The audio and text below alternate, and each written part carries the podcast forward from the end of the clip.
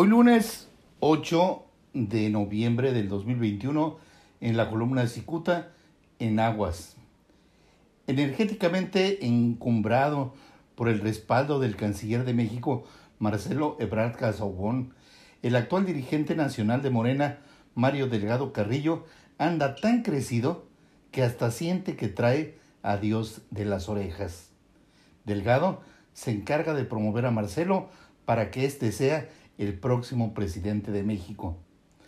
Hay quien dice que don Mario se mostró burlón al asistir a la toma de posesión de la gobernadora de Baja California, Marina del Pilar Ávila Olmeda. Testigos del hecho revelan que Delgado sonrió sarcástico luego de que alguien le preguntó si no extrañaba a Jaime Bonilla Valdés. Bonilla, exgobernador de Baja California, y Mario Delgado no pueden verse ni en caricatura. Otra persona que buscó distraer la atención aseguró que esa sonrisa irónica era precisamente de optimismo ante el arribo de su ahijada política, Marina del Pilar, a la gubernatura. La mayoría supone que la gobernadora Ávila notificó a Delgado que Bonilla no asistiría al evento. Entonces podría asistir absolutamente relajado. Y es que antes de concluir su gestión, Bonilla se había encargado de machacar sus diferencias con Mario Delgado y de reiterar su desacuerdo con su sucesora.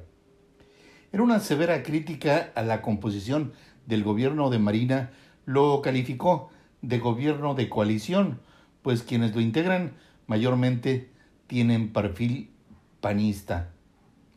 De regreso al tema de Mario Delgado, este último está abiertamente distanciado con el presidente Andrés Manuel López Obrador.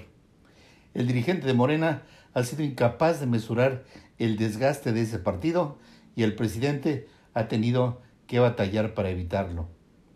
Resulta entendible que para López Obrador Mario Delgado debía poner más atención en garantizar mayores éxitos de Morena que en apoyar y conflictuarse con unos y con otros. Mientras este hombre agita los sótanos para promover a Marcelo Ebrard, no le importa que crezcan sus diferencias con personas como Jaime Bonilla, quien dicho sea de paso, es amigo del presidente. Sin detenerse a suponer que Bonilla podría ocupar un espacio importante en el gabinete presidencial, este hombre, Mario Delgado, comete un error garrafal al sentirse omnipotente. Muchas gracias, le saluda Jaime Flores.